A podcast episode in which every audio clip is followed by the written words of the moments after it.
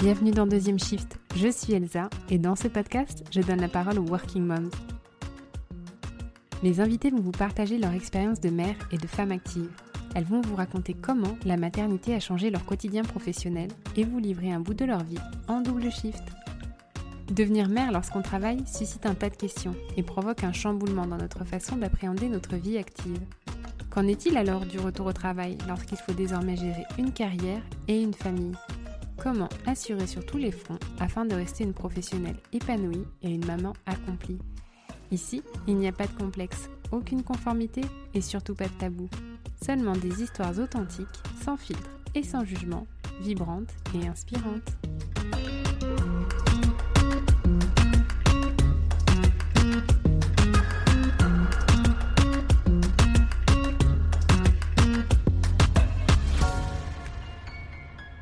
Léa, je la connais depuis que j'ai 11 ou 12 ans. On a partagé la même passion, le handball. Quand est arrivée la fin du lycée et que chacune a dû faire ses choix d'orientation, moi, j'ai choisi de me concentrer sur mes études. Léa, elle, elle a choisi de ne pas choisir, et ça lui a plutôt bien réussi. Tout en poursuivant des études supérieures jusqu'à obtenir un master, elle évolue au sein du centre de formation du cercle Dijon-Bourgogne, maintenant la JDA Handball, le plus gros club de la région Bourgogne. Très jeune, elle rejoint l'équipe de première division et devient professionnelle. Alors qu'elle est au plus haut niveau national, elle intègre en parallèle la caisse d'épargne à temps partiel, afin de d'ores et déjà commencer à préparer sa retraite sportive et sa reconversion. En août 2017, tandis qu'elle se prépare pour sa dernière année en tant que handballeuse pro, elle découvre sa grossesse. Sa saison sportive et sa vie professionnelle sont remises en perspective un peu plus tôt que prévu. Aujourd'hui, elle nous raconte comment elle a géré l'arrivée surprise de sa fille sur le plan personnel, professionnel et sportif. Bonjour Léa, bienvenue sur Deuxième Shift. Bonjour. Merci d'avoir accepté de me raconter ton histoire. J'avais vraiment très envie de traiter du sujet de la maternité euh, dans le sport professionnel. Donc je suis ravie que tu puisses euh, me raconter comment ça s'est passé pour toi. Bah, ça me fait plaisir de pouvoir, euh, de pouvoir témoigner. si, tu, peux commencer euh, par euh, ben, me dire ton âge, où tu habites et, ce dans quoi tu travailles maintenant. Alors, euh, donc je, vais sur ma 32e, ma 32e année. J'habite à, Dijon et j'ai fait toute ma carrière de handballeuse professionnelle à Dijon. et je suis actuellement confinée chez moi avec le télétravail pour mon entreprise qui est la Caisse d'épargne. D'accord. Et tu fais quoi exactement pour la caisse d'épargne? Alors pour la caisse d'épargne, en fait, je réponds aux appels d'offres des collectivités. Donc je suis vraiment sur le marché du secteur public. Euh, je réponds aux appels d'offres des collectivités euh, pour leur proposer ben, des, euh, des, solutions de financement lorsqu'il y a, y a des projets à financer. et donc du coup, c'est un, métier avec un, aspect commercial, mais qui est quand même beaucoup plus doux que celui qu'on peut s'imaginer dans le monde de euh, de, la banque et de la, et de la finance parce qu'en fait, on aucune euh, euh, procédure de démarchage. En fait, c'est les, collectivités qui viennent à nous et qui nous sollicitent. Et après, ben, c'est à nous de, leur proposer la, meilleure solution et d'être retenu par rapport à la concurrence. Ok. Et donc ça, tu faisais déjà ce métier-là avant d'arrêter le hand ou tu l'as démarré après? Non, en fait, j'ai eu la chance de le démarrer trois ou quatre ans euh, avant euh, avant la fin de ma carrière sportive euh, parce que moi j'ai toujours eu ce souci de, de reconversion. J'ai toujours eu besoin d'un d'un équilibre entre la vie sportive et l'épanouissement professionnel. Et du coup j'ai eu la chance par la caisse d'épargne qui est un partenaire du club de handball de, de Dijon d'avoir accès à cette reconversion. Parce qu'il faut savoir que j'ai une, une formation moi plutôt RH est plutôt axé sur la formation, euh, la formation des adultes, euh, ce qui n'a absolument rien à voir avec ce que je fais aujourd'hui. Ok, et donc du coup, tu n'étais pas frustrée de ne pas finalement travailler euh, dans quelque chose qui, qui était lié à ta formation initiale? Ben, il y a eu un, il y a eu un peu des deux parce que bah déjà pour travailler dans, dans, la formation continue pour les adultes, souvent il faut être vraiment dans, dans un grand groupe ou trouver un organisme de formation. Donc, à savoir qu'à Dijon, les places sont rares, sont rares et chères, donc c'est pas des opportunités qui se présentaient tous les jours. et puis non, j'avais énormément de, de reconnaissance d'avoir trouvé une entreprise qui m'acceptait avec tous les inconvénients qu'une sportive de haut niveau peut présenter. Hein. Il y a des fois où il fallait que j'aille jouer le mercredi à Brest, le vendredi à Nice. Enfin voilà, ils, m'ont pris avec tous les tous les inconvénients, mais il y a aussi beaucoup d'avantages à recruter un sportif de haut niveau. Donc voilà, ils ont ils ont pris le pari et des deux côtés, on est très satisfait de cette cette reconversion. Et moi, à l'heure d'aujourd'hui, je m'épanouis totalement dans, mon métier, même si il y a dix ans, au moment où il fallait choisir ses études supérieures, j'étais pas du tout dans cette optique. Et donc pas de regret non, aucun. Et puis l'avantage d'être dans un groupe comme la Caisse d'épargne, c'est que euh, il y a énormément de mobilité interne. Euh, et si demain j'ai envie euh, d'avoir une autre casquette, alors je dis pas qu'elle se fera lorsque je vais mettre le souhait, mais en tout cas tout est envisageable et il y a plein de parcours professionnels qui, qui divergent à, à la Caisse d'épargne et ça, ça me plaît beaucoup. Euh, parce qu'il y a cette sécurité quand on, quand on devient une mère de famille qui, euh, qui nous parle, qui me parlait peut-être pas il y a encore, euh, il y a encore deux ans, mais voilà, de savoir que je suis dans un groupe solide, surtout ben, dans un contexte comme actuellement avec le, confinement et la crise sanitaire, je me fais pas, je me fais pas encore trop de soucis par rapport à mon secteur d'activité, contrairement peut-être à d'autres euh, d'autres mamans. Euh, voilà, donc euh, il y a, y a cette, ce côté rassurant d'être dans un dans un groupe solide et dans lequel je sais que si mon activité d'aujourd'hui ne me plaît plus, j'ai j'ai d'autres opportunités si je les provoque. Donc moi je suis très bien à la caisse d'épargne et je suis je suis très contente d'y être très bien. tu l'as mentionné, hein, tu es devenue maman il y a deux ans, donc tu es tombée enceinte, en 2017. C'est ça. Raconte-nous un peu comment ça s'est passé, comment tu as appris que tu étais enceinte? Alors, pour euh, le côté romantique des choses, je pense que je suis tombée enceinte le soir de ma nuit de noces, euh, ou en tout cas pas, pas très loin, mais les, les, dates les dates correspondent, on va dire. Euh, et c'est un c'est un vrai bébé surprise, c'est un vrai cadeau de mariage qu'on s'est fait avec avec mon mari parce que ben dans justement dans dans le contexte de ma carrière professionnelle, pour moi c'était pas quelque chose que j'envisageais de lier une grossesse, un désir de maternité et une carrière de, de handballeuse. Euh, tu avais prévu plutôt d'arrêter ta carrière et ensuite de faire un bébé? C'est ça. Donc, euh, je suis quelqu'un qui a tendance à tout anticiper, tout prévoir, tout planifier. En tout cas, jusqu'en 2017, je faisais comme ça. euh, et j'avais prévu effectivement donc de me marier en 2017, euh, de faire plaisir à mon mari et de jouer euh, sous son nom de famille euh, une année avec son nom marqué dans le dos. Et puis en 2018, d'avoir ce projet de bébé, donc plutôt voilà à, l'arrivée de l'été 2018. Et, et finalement, j'ai eu un an d'avance. Euh, parce que voilà j'avais j'avais un désir de, de, maternité parce que ben je suis je suis très bien avec mon mari que lui ça fait ça faisait déjà quelques temps qu'il exprimait la, la, volonté de devenir papa euh, mais moi j'avais besoin de voir cette échéance sur du court terme mais pas forcément pour demain euh, quand je me disais oui, dans, dans un an, euh, on y pensera, ça m'a, ça m'allait très bien, mais ça faisait déjà, euh, ça faisait déjà un an que je le, que je le repoussais. Donc euh, j'avais envie d'être maman, mais pas forcément tout de suite. Euh, ce qu'il faut savoir, c'est que quand euh, on est euh, on est handballeuse, euh, ben de devenir maman, ça veut dire qu'on s'écarte on s'écarte des terrains au moins pour un an. et puis ben on n'est pas sûr d'avoir envie de revenir. Donc moi j'étais pas j'étais pas forcément prête à à renoncer à ma, à ma passion, qui est aussi mon métier. Euh, mon mari, lui, est handballeur. La volonté d'être papa ne remettait rien en cause par rapport à cette passion. Donc euh, euh, voilà, je m'accrochais à ce, à ce projet. Euh, c'était c'était voilà, c'était quelque chose qui allait arriver, mais c'était pas du tout prévu euh, pour euh, l'été 2017 et, et du coup quand quand j'ai commencé euh, à avoir des doutes sur cette, euh, cette éventuelle euh, grossesse. J'ai déjà mis beaucoup de temps à faire le, le, premier, enfin, le test de grossesse. je pense que j'étais déjà à 10, 10 ou 15 jours de retard. ah oui.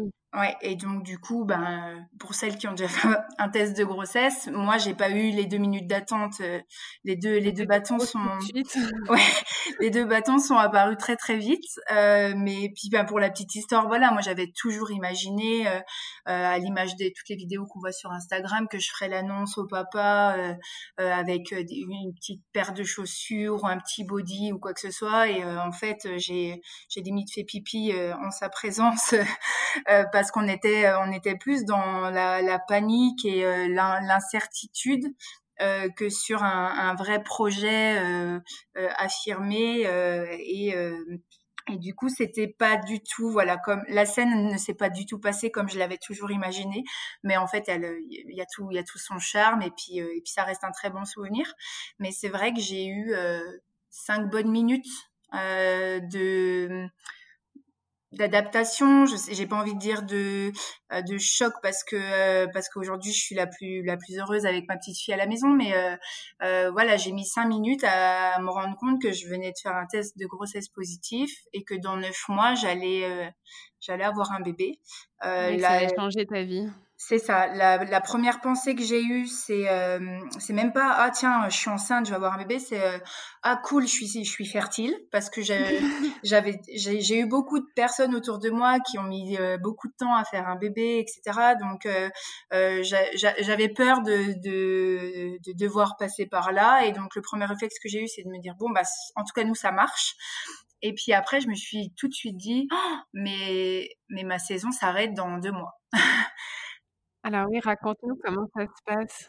Euh, et ben en fait c'est ça qui a été le plus euh, le plus difficile pour moi euh, face à, la, soudaineté euh, de, de cette annonce, c'est que ce qu'il faut savoir c'est qu'à Dijon on est un, un, club avec un, un petit budget tous les ans tous les ans sont plus ou moins euh, compliqués euh, avec euh, avec les aléas financiers, avec les, les, partenaires, etc. Et donc là, on était en, en plein dedans. On avait des retards de salaire sur l'été sur l'été 2017. On, au, au, moment où j'étais j'ai fait mon test de grossesse, je n'avais même pas encore touché la totalité de mon salaire du mois de juin et on était le 4 ou le 5 août. Pour donner une idée du contexte. Euh, donc déjà financièrement ça allait pas et sportivement euh, je faisais quand même partie euh, du de, l'équipe de l'équipe professionnelle. Je faisais partie des, des joueuses titulaires et j'étais la capitaine de l'équipe. Donc en fait j'avais l'impression d'endosser une responsabilité déjà plus importante que mes que mes coéquipières. En plus moi c'est vraiment mon club de cœur j'ai toujours joué là-bas. Donc en fait au lieu d'être ravie par cette super nouvelle j'ai eu un énorme moment de culpabilité la peur de l'annoncer à mon coach, la peur de l'annoncer à mes coéquipières. Euh, j'avais vraiment l'impression euh, que j'allais annoncer euh, que le commandant quittait le navire. Même si voilà il faut je, ne suis pas le commandant du navire mais moi je, je l'endossais vraiment comme ça. Mais c'est comme ça que tu le vivais en tout cas même si c'était pas forcément comme ça que ça allait être pris. Eh ben oui ça ça a jamais été pris comme ça. D'ailleurs je m'en suis fait une montagne mais moi c'est tout de suite la culpabilité que j'ai ressentie et je me rappelle très bien que j'avais les larmes aux yeux que j'arrivais pas J'arrivais pas à réagir quand j'ai vu les deux euh, euh, les deux bâtons euh, qui m'annonçaient que j'étais enceinte. Et mon mari, la première chose qu'il m'a dit, c'est mais je te préviens, c'est hors de question que tu le gardes, enfin qu'on le garde pas. Parce qu'en fait, Parce que j'allais te demander comment lui avait réagi. Ah bah lui, c'est ça faisait deux ans qu'il me tenait pour être papa, donc euh, euh, tant qu'on n'avait pas fait une vraie prise de sang, etc., qu'on n'avait pas passé euh, les douze semaines que tout le monde nous conseille, il a été, il a été sur la réserve et très prudent par rapport à cette annonce, mais il était, pour lui, c'était inconcevable que je que je puisse imaginer mettre un terme à cette grossesse. Mais moi je l'ai ça m'a jamais traversé l'esprit. C'est juste que voilà il y a plein d'autres choses qui me traversaient l'esprit à ce moment-là et je crois que ma tête lui a fait très peur. Donc euh, donc voilà au niveau au niveau de la de l'acceptation de l'annonce et de euh, et de, de comment comment je suis devenue enceinte et est-ce que c'était un projet ou non je pense que voilà j'ai fait un peu le le tour de de la présentation oui, ok. Alors comment euh, justement tu l'as annoncé euh, à l'équipe et à ton coach? Alors, dès l'instant où, euh, où, je suis redescendue et où j'ai réalisé que ben, dans neuf mois, on allait avoir un, bébé, j'ai tout de suite relativisé j'ai tout de suite été ravie. mes amis les plus proches, qui sont pas forcément de, de l'équipe de handball, ont, ont été dans la confidence. Euh, et, et, puis plus j'en parlais, plus je me plaisais et plus je me projetais euh, par rapport à, euh, à cette maternité. mais c'est resté un secret au moins au moins deux mois. Je pense que j'ai attendu d'être au moins à huit semaines pour en parler aux coéquipières envers qui j'étais la plus proche et j'ai dû en parler au coach ouais à huit ou neuf semaines également. Mais alors, comment on fait quand on est sportif professionnel, qu'on doit courir presque tous les jours et puis qu'on a potentiellement les maux de grossesse par lesquels les, femmes passent et en tout cas, la plupart n'évitent pas la fatigue intense qui est à la grossesse? Effectivement, donc là, pour, pour ajouter quelque chose, je suis en train de vivre ma deuxième grossesse. et effectivement, sur le premier trimestre de, ma, de ma première grossesse, franchement, j'ai eu de la chance par rapport aux symptômes. Euh, j'ai juste eu des nausées quand j'avais le ventre euh, le ventre vide. Donc en fait j'anticipais euh, j'anticipais tout le temps pour pas avoir le ventre vide. Mais voilà si si j'arrivais à avoir le ventre euh, le ventre bien plein, euh, ou, euh, ou si j'arrivais à me lever avant ma copine de chambre pour aller manger une banane dans la, dans la salle de bain en secret à 6 heures du matin, personne ne voyait que j'avais des symptômes. Parce que tu étais en préparation sportive, quand tu dis copine de chambre, c'est que vous étiez en stage de préparation. Un stage ou même quand on allait jouer à l'extérieur, ce que j'ai quand même ah fait au début de saison. Donc j'ai eu des, des, des symptômes de grossesse qui étaient très gérables quand je compare à ceux que j'ai connus sur le premier trimestre de ma deuxième grossesse. Euh, là, j'aurais, j'aurais jamais pu cacher cette grossesse. D'ailleurs, même au travail, à la caisse d'épargne, ma, binôme de bureau euh, a été vite dans la confidence parce que c'était, mais c'était, ça, ça n'avait rien à voir. Et effectivement, si j'avais eu ces symptômes-là, j'aurais, j'aurais pas pu cacher ma, ma grossesse aussi longtemps euh, dans, dans le vestiaire, en tout cas. mais sur la première grossesse, alors est-ce que c'est dans la tête? Est-ce que la, la fatigue d'une première maternité Enfin voilà, il y a plein, il y a plein de questions par rapport à ces symptômes. Mais en tout cas, les grossesses se suivent, mais ne se ressemblent pas. euh, non, j'ai juste, euh, ben, par rapport à la prise de poitrine, j'ai eu quand même quelques réflexions de la part de mes coéquipières. Euh, puis on botte euh, deux trois fois en touche, et puis euh, et puis puis comme elles savaient que c'était pas forcément un projet, que c'était ma dernière saison, je l'avais je l'avais plus ou moins dit aux filles avec qui j'étais la plus proche.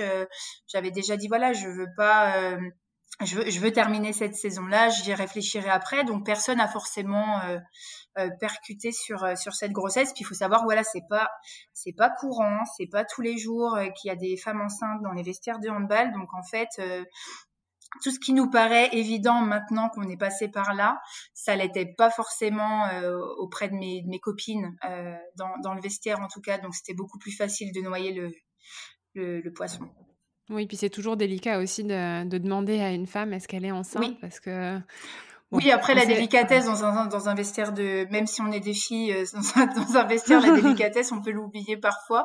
Non, c'est juste que je pense que il y, y, avait pas autant de connaissances euh, dans, dans mon vestiaire à cette heure-ci euh, autour de, de, la maternité, des symptômes de grossesse, et puis voilà les deux trois questions qu'il y a eu j'ai réussi vraiment à botter en touche et c'est passé. Alors je me suis étonnée moi-même parce que je suis vraiment pas à l'aise dans le mensonge, mais euh, euh, mais voilà.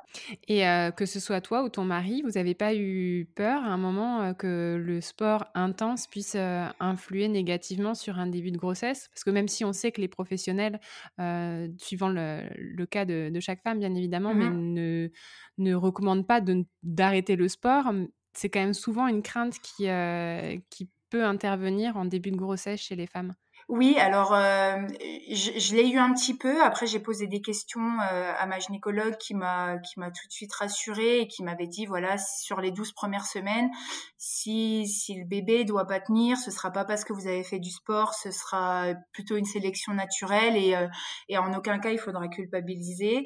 j'ai vu des filles qui jusqu'à neuf mois de grossesse dans le sport enchaînait les séances de musculation, donc je me sentais pas spécialement euh, en danger ou j'avais j'avais pas forcément de, de, crainte par rapport à ça. Euh, juste inconsciemment moi je suis sur un, poste donc à l'aile euh, où quand je prends un shoot j'atterris souvent sur le ventre à la fin. Et c'est vrai que là j'avais beaucoup plus de mal à, à tomber et à m'éclater par terre dans la zone. Euh, inconsciemment je pouvais pas. Je pouvais pas me dire j'allais tomber sur mon ventre j'allais faire une glissade sur le ventre. C'est la seule chose qui a changé. Maintenant avec du recul et comme ma première grossesse euh, s'est passée en grande partie alitée à partir du cinquième mois euh, j'ai fait euh, j'ai quasiment dès que j'ai su que j'étais enceinte pour la deuxième grossesse j'ai jamais fait de sport. J'ai plus jamais fait de sport. Inconsciemment je pense que euh, il y a des filles pour qui ça passe très bien et il y, a, des filles pour qui euh, il y a un suivi un peu plus particulier.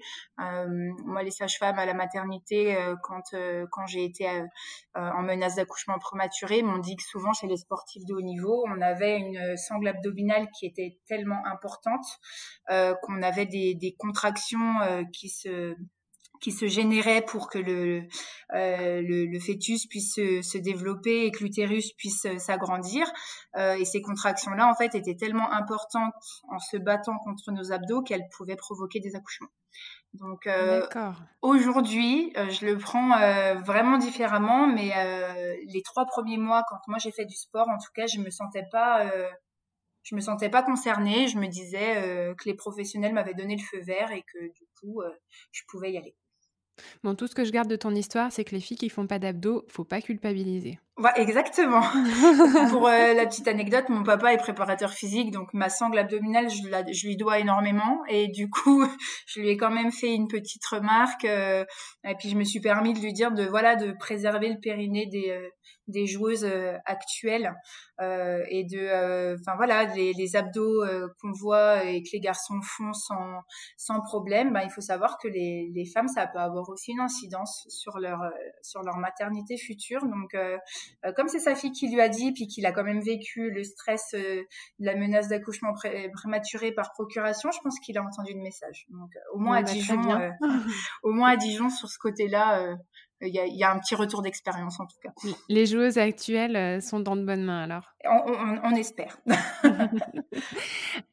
tu m'as dit hein, que tu avais euh, annoncé euh, à partir de huit semaines et en, un petit peu plus tôt dans la présentation, tu disais que quand tu as appris ta grossesse, donc que tu étais déjà quasiment à un mois de grossesse, tu t'es dit, ben, dans trois mois, ma saison est finie. Donc tu l'as annoncé finalement euh, un mois avant d'arrêter le hand? Oui, parce que j'avais j'avais quand même cette superstition des douze semaines, enfin cette cette peur cette peur de la mauvaise la mauvaise annonce, de, de l'annoncer à tout le monde aussi, puis de devoir faire machine arrière après. J'avais eu l'expérience d'une joueuse de handball 7 ou 8 ans avant, qui avait annoncé sa grossesse dès qu'elle l'avait su. Donc, je crois qu'elle était à 5 ou 6 semaines. Euh, donc, ça avait été annoncé dans la presse, etc. Euh, et puis, ben, elle a dû perdre le bébé euh, deux ou trois semaines après cette annonce. Et je me rappelle de, voilà, de, la difficulté euh, de devoir faire machine arrière. Elle, venait au Palais des Sports, les gens la félicitaient encore alors qu'elle venait de perdre le bébé. Enfin, moi j'avais à peine à peine 22 ou 23 ans et la maternité pour moi c'était très loin, mais c'était quand même une expérience qui m'avait marqué et je m'étais dit moi euh, moi jamais je, je l'annoncerai je l'annoncerai avant à part auprès des personnes qui dans tous les cas même si ça devait mal se passer euh, devrait devrait être là pour moi. Donc euh, j'ai euh, j'ai vraiment essayé de garder ce secret le plus longtemps possible. Et puis euh, je pense que c'est pour ça que j'ai réussi à bien mentir aussi quand il fallait, euh, il fallait le garder secret.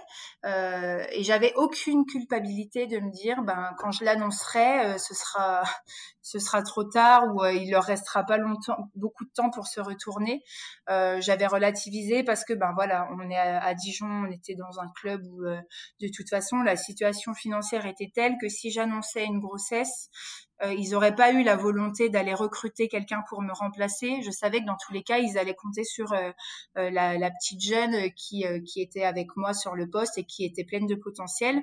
Donc que je l'annonce un mois avant, deux mois avant, deux mois et demi avant ou deux semaines avant, ça changeait pas forcément leur organisation.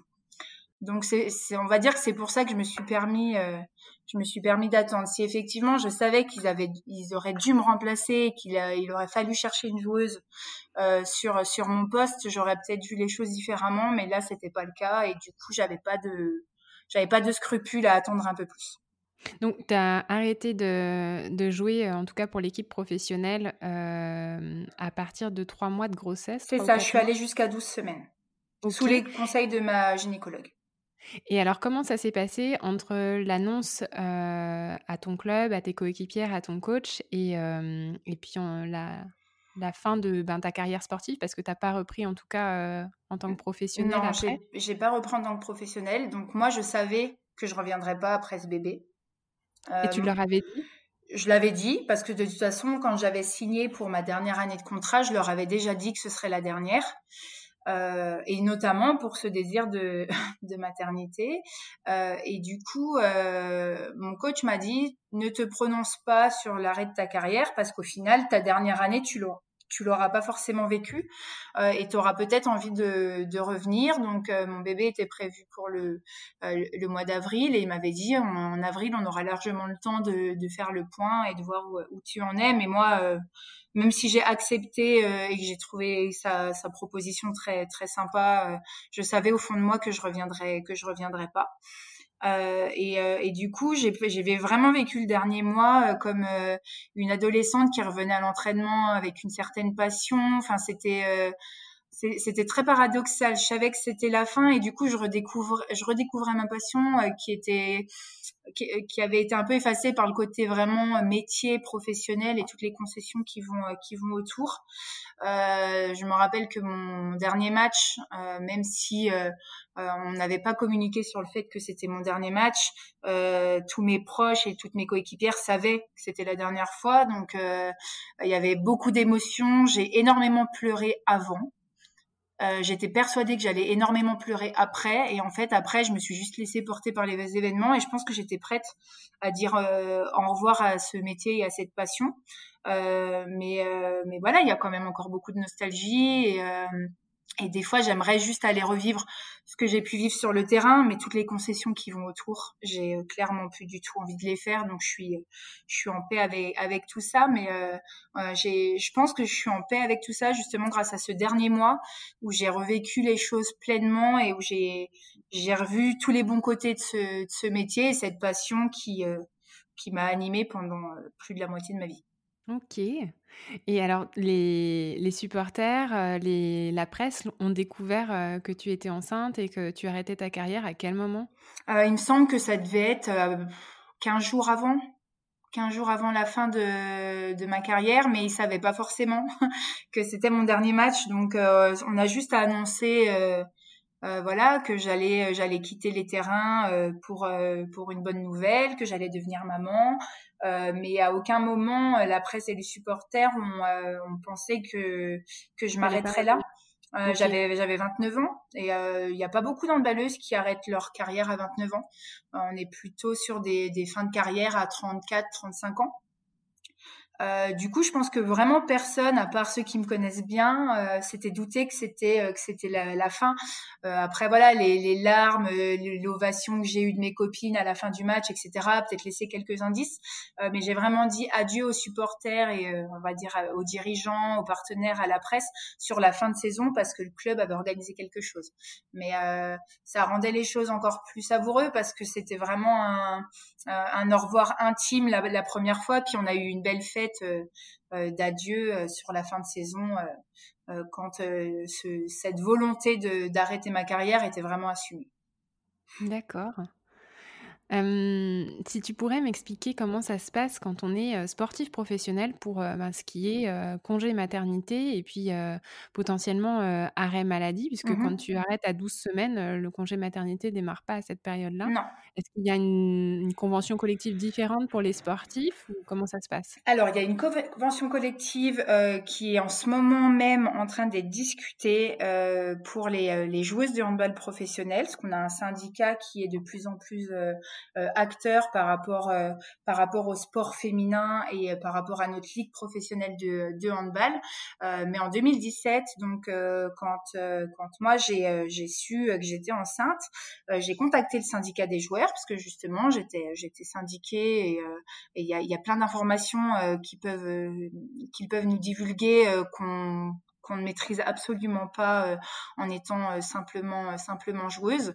Et, et, donc du coup, on a on a évoqué cette grossesse, j'ai évoqué les questions par rapport au congé maternité, etc. Et c'est là qu'on voit que quand on n'a pas eu de copines proches euh, qui, qui ont déjà été dans cette démarche d'être enceinte en étant joueuse de handball euh, et qu'on s'adresse à un ancien joueur de handball qui nous représente tant bien que mal, euh, on s'est pas entendu. Moi, il m'a dit oui, oui, t'inquiète pas, le congé maternité, tu l'as tu l'as au même titre que euh, n'importe quel salarié en France, etc. Donc euh, moi je me suis dit bon bah nickel, je vais je vais pas avoir de soucis euh, financièrement, etc. Tout tout, tout va être normal. sauf que pour moi mon congé maternité, quand je me suis exprimée, il allait commencer le jour où j'allais m'arrêter pour le bien de ma grossesse. Euh, à savoir au handball euh, au bout euh, au bout de au bout de trois mois. Et donc du coup la petite surprise ça a été que j'ai été en arrêt maladie de la douzième semaine jusqu'au début de mon congé de mon congé maternité. Et ce qui représente un arrêt maladie en gros de quatre mois et demi cinq mois. Et dans la convention, dans la convention collective du sport, en tout cas à l'heure actuelle, notre arrêt maladie est pris en charge à 100% que pendant trois mois.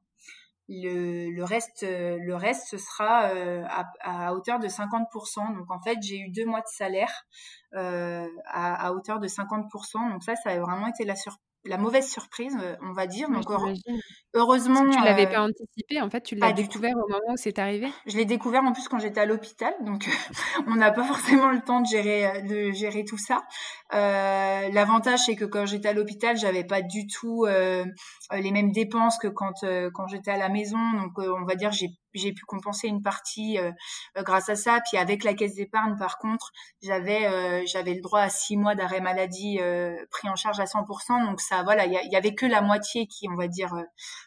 était était compromis au niveau de la rémunération. Mais voilà, ça c'était pas anticipé.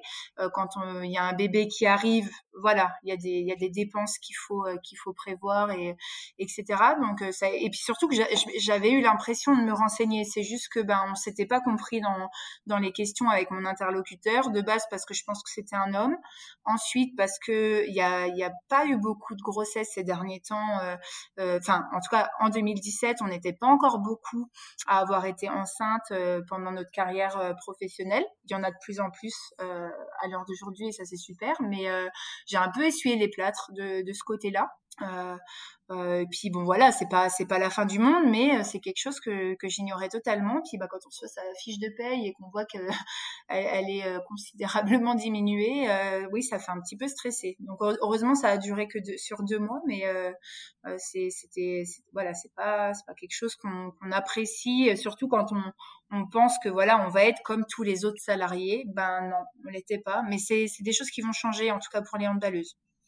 Et alors j'ai une question, peut-être que tu ne le sais pas, mais c'est quelque chose qui me vient là à l'esprit. vous avez des contrats qui sont à durée déterminée par saison ou vous avez des contrats à durée OK. Et donc comment ça se passe pour une, une, une handballeuse par exemple qui doit accoucher, je dirais, au mois de, de juillet et donc son contrat s'est terminé à la fin de la saison au mois de, de mai ou juin? Alors moi j'ai été euh, sur ça j'avais pas fait les calculs hein, mais j'ai eu de la chance qu'effectivement moi ça s'est terminé euh, mon congé maternité avec le handball se terminait euh, le 26 juin et je crois que mon CDD de handballeuse se terminait le 30 juin. Donc euh, par rapport à ça j'ai pas eu souci euh, je pense qu'on bascule au pôle emploi en fait et, et, après, le pôle emploi euh, euh, voit avec la sécurité sociale si on continue à toucher des indemnités euh, euh par rapport à notre congé maternité ou si euh, ou si on devient chômeur. D'accord. Voilà. Mais, euh, mais effectivement, il y a un vrai il y a un vrai souci et c'est pour ça que c'est compliqué pour une une handballeuse d'envisager une grossesse quand il lui reste un, un an de contrat.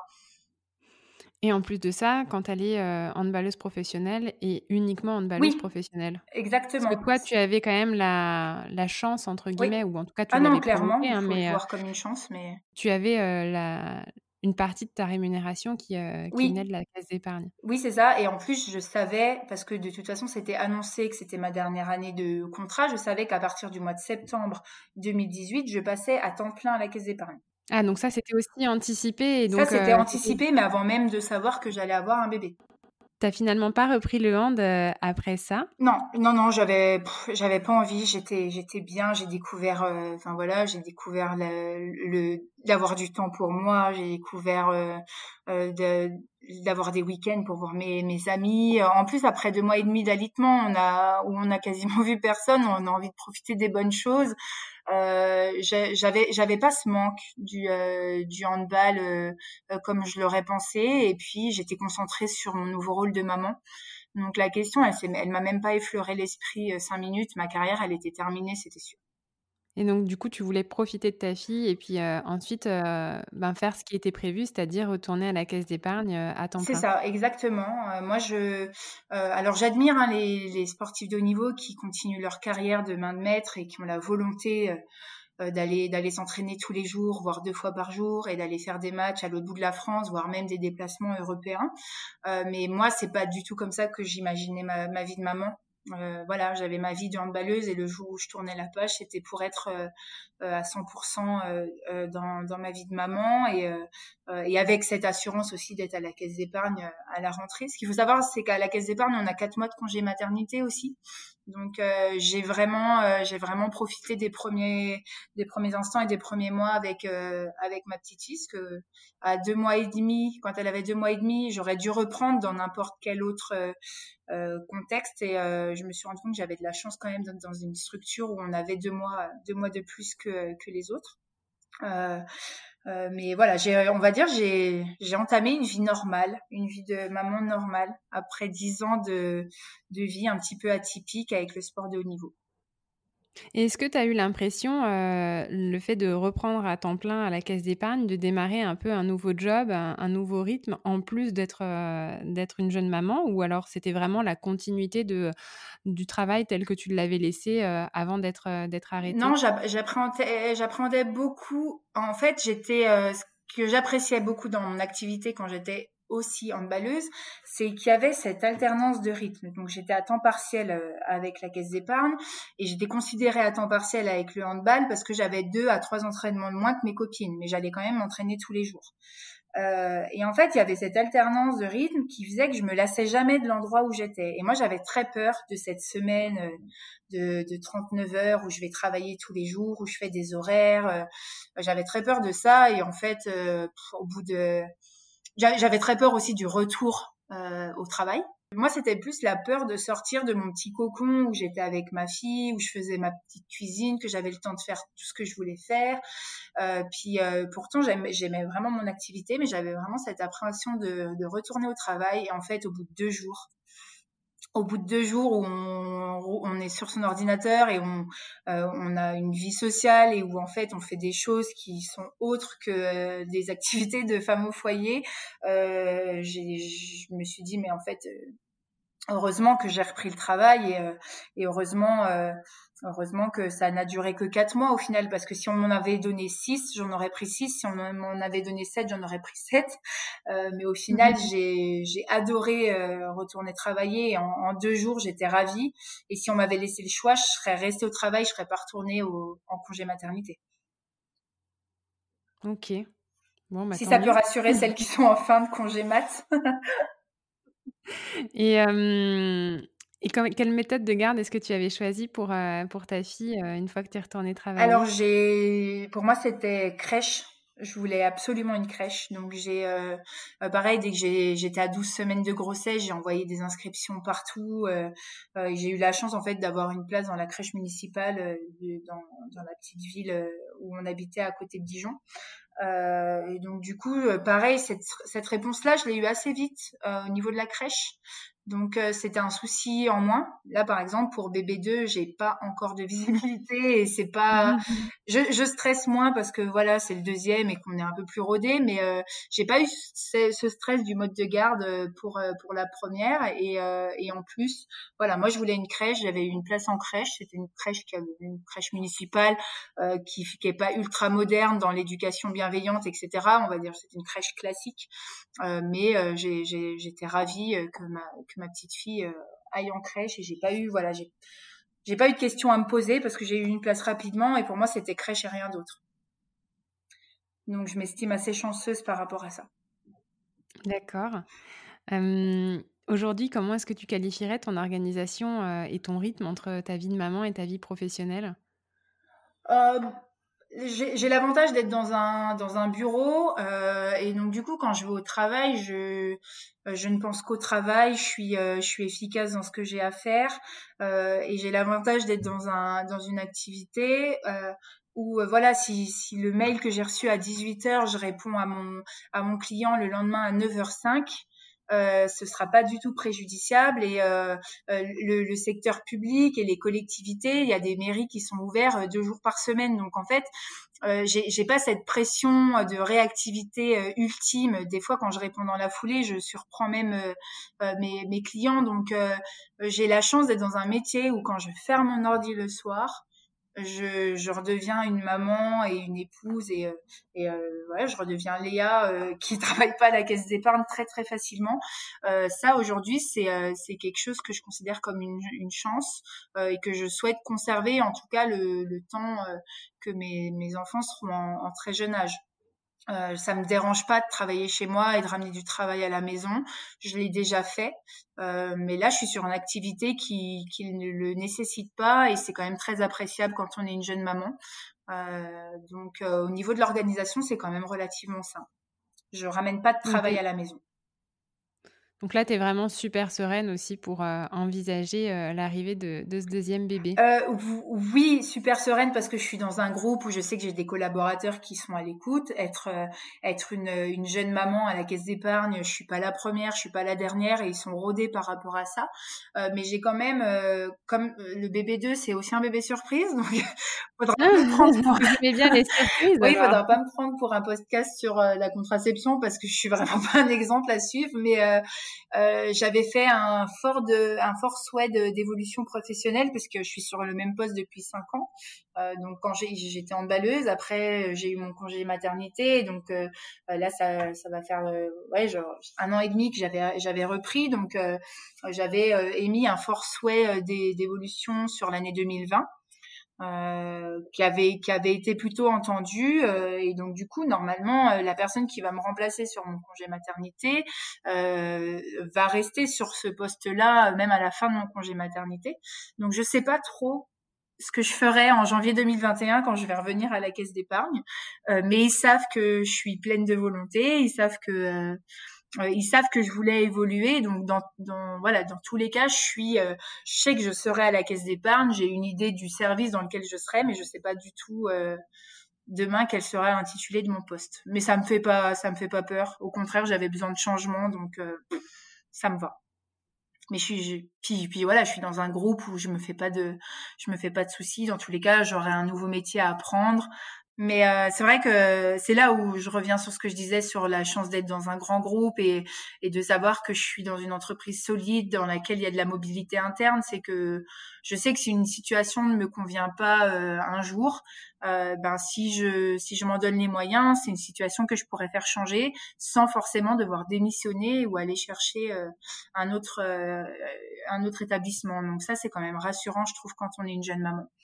Oui, clairement, clairement, t'as pas à avoir le stress de te dire: «Bon, bah, qu'est-ce qui mmh. se passe si, heu, si je démissionne? Je repars dans une période d'essai et heu et potentiellement je mets, heu, ma situation, heu, financière à risque». Exactement, parce que j'aime bien les challenges, mais j'aime bien aussi, heu, quand c'est stable. J'aime bien pouvoir euh, me projeter, j'aime bien pouvoir planifier, même si avec des enfants, euh, j'apprends qu'on planifie beaucoup moins et qu'on se laisse beaucoup plus porter par euh, par leur volonté et leur rythme à eux.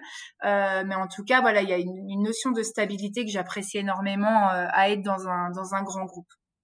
Bon, en tout cas, je te souhaite que bah, les, les, projets que tu as pour le développement de ta carrière se concrétisent quand tu reviendras de ton deuxième congé maternité.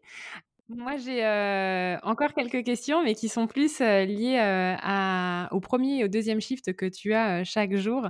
Donc, le premier shift, c'est le shift au bureau. Si tu pouvais me, me, donner un nom ou une phrase qui te décrit comme professionnel. toujours voir le verre à moitié plein. Très bien. Et ça, tu l'as toujours fait et ça t'a bien réussi, visiblement. Oui, on, me dit souvent que j'ai un côté optimiste qui, qui me permet d'avancer. Et c'est vrai que je trouve que de, de, voir les choses dans le négatif ou de, de vouloir critiquer ou de vouloir s'attarder sur quelque chose qui va pas, c'est pas constructif. Donc j'essaye toujours de, de relativiser et je trouve que c'est une, une, belle doctrine et je sais que ça, que c'est apprécié de mes collègues. Euh, je sais que souvent on me dit euh, non mais t'as raison, euh, je me prends, je me prends la tête pour rien. En fait, c'est à travers le regard de mes collègues que je trouve que cette doctrine qui vient plutôt du sport et de de ma façon de voir les choses, quand je la, je la vois à travers les yeux de mes collègues, je sens que ils estiment que j'ai raison de voir les choses comme ça, donc je continuerai à voir les choses du bon côté. Très bien. deuxième question, quel type de pause déjeuner est-ce que tu prends? Est-ce que c'est plutôt rapide devant l'ordinateur ou plutôt longue pause au resto avec tes collègues? Il y a de tout. Alors là, ça sur le, ça c'est vraiment un, euh, un, un, quelque chose que j'apprécie euh, dans, dans ma vie de, de, maman avec ma fille qui est à la crèche. Euh, la pause du déjeuner, ça peut être à l'improviste, ça peut être euh, justement le moment où j'arrive à caler du temps pour aller manger avec une copine. ça peut être un moment où justement j'estime que j'ai un peu de retard sur mon travail et je vais manger un truc sur le pouce pour pouvoir avancer. Enfin, j'ai une certaine liberté euh, sur cette pause entre midi et 14 heures euh, où je me retrouve un petit peu par rapport à, à ma vie d'avant et où là euh, ben voilà j'ai pas cette contrainte de maman de aller chercher ci aller faire les courses etc euh, et du coup j'ai pas de pause déjeuner type. Et parce que tu disais l'avantage de la crèche c'est que ça te donne la flexibilité d'une amplitude horaire qui est assez importante pour pouvoir récupérer ta fille plus ou moins tôt ou tard dépendant de, de ce que tu as fait sur le déjeuner. Oui puis en fait dans enfin moi, je vois plus, voilà, je sais que la pause déjeuner, c'est deux heures qui m'appartiennent. Donc, si je veux aller faire du sport, je vais faire du sport. Si j'ai envie d'aller voir une copine, je vais aller voir une copine. J'ai, j'ai, c'est, j'ai l'habitude même souvent de prendre les deux heures parce que euh, c'est vraiment deux heures où euh, qui, m'appartiennent et je les, je les apprécie euh, énormément. Donc, je peux pas décrire une pause déjeuner, déjeuner type. Après, celle que je préfère, c'est quand je retrouve une copine et qu'on va manger entre midi et deux. Il hein. n'y a, pas de, a pas de débat de ce côté-là, mais euh, j'en profite des fois voilà, pour faire du sport, pour aller faire une course. En tout cas, tu essayes de garder ce temps-là vraiment pour toi et euh, pour tes activités. Clairement, clairement. ça, ça, aide à, avoir un certain équilibre avec la vie de maman, justement, euh, qui commence à, après 18 heures. Exactement. Donc, on va passer sur. Euh, ah non, dernière question, pardon, sur euh, le premier shift. Tu es plutôt du genre à arriver tôt ou à partir tard? Euh, Je suis plutôt du genre à arriver tôt. Et donc, à quelle heure tu finis ta journée? Entre, entre 17h30 et 18h. Et donc, à 18h démarre le deuxième shift. C'est ça. et pour le deuxième shift, t'es plutôt dîner cuisiné, pardon, ou dîner surgelé? Ah non, j'ai la chance d'être avec un homme qui cuisine très très bien.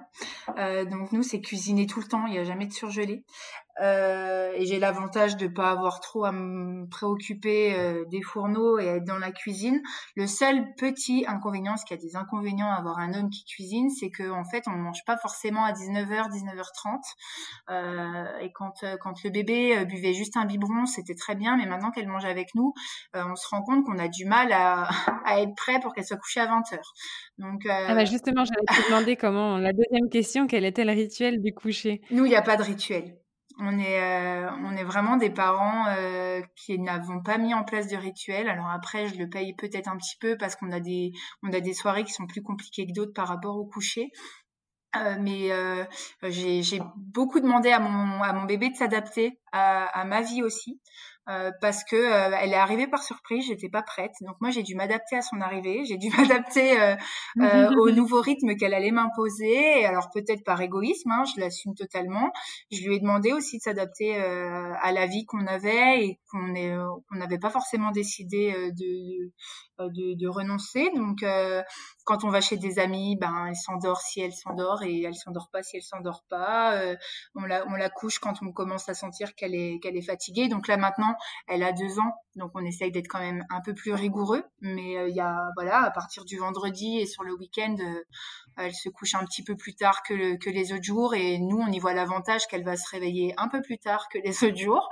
Euh, mmh, mais mmh, mmh. non non, il y a aucun aucun rituel de ce côté-là. Je suis vraiment pas le bon exemple. Enfin, si, si tant est que ça veut dire qu'on est un bon exemple. Euh, mais nous, on a, on a plus euh, vu les choses euh, où on s'est dit... Avec de la flexibilité. C'est ça. Et puis, ben, avant de, avant de me marier, j'ai fait un séjour au Sénégal de deux semaines parce que mon mari est d'origine sénégalaise. Et j'ai vu euh, ses petites cousines, j'ai vu euh, voilà les, les, petites filles de la de la famille, petites filles parce qu'il y a que des filles, hein, mais ça aurait pu être des, des petits garçons, hein, c'est pas le sujet. Euh, il n'y a pas toute cette exigence euh, et toutes ces ces informations de, de la mère parfaite qu'on peut voir dans, dans notre dans notre pays à travers les réseaux sociaux. Enfin, moi j'avais lu plein de livres, etc. Et en fait j'ai vu que là-bas, mais ils se prenaient pas la tête et les gamines, elles sont très bien, elles sont très heureuses et ça m'a permis de prendre un énorme recul sur tout ce que voilà j'imaginais de moi en tant que maman. Euh, et en fait, je laisse un peu euh, un peu les choses se faire et ça se passe très bien comme ça. Bon, bah, tant mieux, c'est exactement ce qu'il ce qu'il faut faire. En tout cas, être en paix avec ses décisions et, euh, et ça a l'air d'être le cas pour, euh, pour toi et ton mari. Oui, c'est ça. On a, j'estime qu'on a l'enfant qu'on mérite. oui. elle fait pas forcément euh, toutes, toutes ces nuits de manière parfaite et elle, et on a des couchers qui sont compliqués, mais je pense qu'on, on n'a pas mis euh, voilà toutes les choses euh, de, notre côté en, place pour que voilà il y a un vrai rituel et qu'elle sache qu'entre 20h et 20h30 elles doivent s'endormir. Mais ça nous arrange aussi parce que quand on veut aller voir un match de handball ou qu'on veut se faire un resto ben à 20h elle tient encore le coup et puis euh, elle finit son assiette de frites. Donc voilà on a les enfants qu'on pas qu'on confectionne mais ou qu'on conditionne mais voilà ils, ils sont à l'image de, de ce qu'on est aussi. Donc il faut s'enlever une certaine pression par rapport à toutes les exigences qu'on peut lire à droite à gauche et se faire confiance. Oui, c'est exactement ça. Il n'y a pas de bonne manière, il y a autant de manières que de mamans. Oh oui.